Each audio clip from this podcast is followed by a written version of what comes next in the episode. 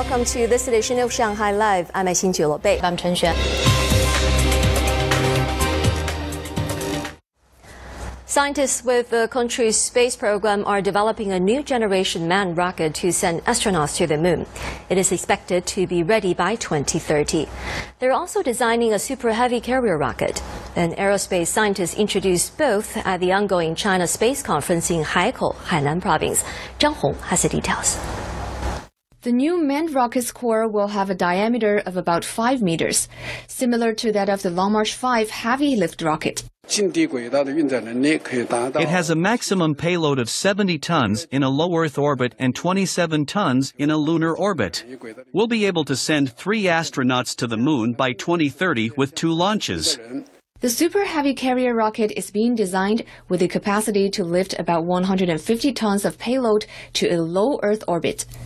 It will be the space program's most powerful carrier rocket and will also be capable of use for missions to Mars, setting up a lunar base and a solar power station in space. Its three stage engines have passed short distance and ignition tests, meaning the detailed plans are complete. It's possible the rocket's maiden flight will take place in 8 to 10 years. Plans are also in place to use the country's space station for in orbit technical verification of a solar power station.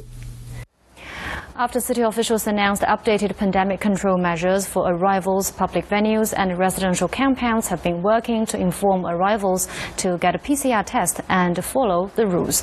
Everyone entering Shanghai is now required to do a PCR test on the first three days and also the fifth day. Zhang Yue has the details. Junior student Zhao Ji returned to Zhujing town in Jinshan district yesterday. After learning of the changes, he went for a PCR test early this morning.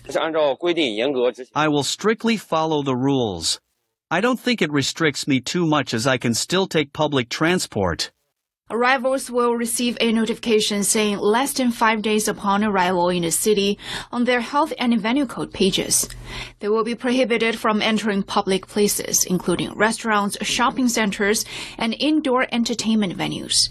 However, they are still allowed to take public transport. Hotel check-ins will not be affected. We will remind each guest in advance to do a nucleic acid test if their 72 hour PCR test report is set to expire. The latest health notices have been posted at some public venues. Community workers in Jiangying neighborhood in Huangpu district have also been checking a list of residents who are traveling outside Shanghai and informing them of the new rules. Our neighborhood committee will also remind gatekeepers to record the names of those who have returned from other provinces. At a village in Nanqiao Town, Fengxian District, a volunteer team has been organized to check on the number of new arrivals to the village at least once a day. The number of non-permanent residents accounted for over 70% of people in the village.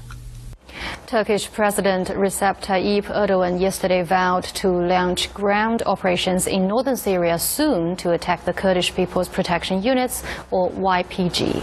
Erdogan's remarks followed a Turkish aerial operation that began on Sunday morning against the YPG in northern Syria and the Kurdistan Workers' Party in northern Iraq. The aerial operation, dubbed Operation Claw Sword, was launched after a bombing in Turkey's largest city, Istanbul, on November 13th that killed at least six people and injured 81. A rocket attack on the northwestern Syrian city of Azaz killed five civilians and wounded five others yesterday.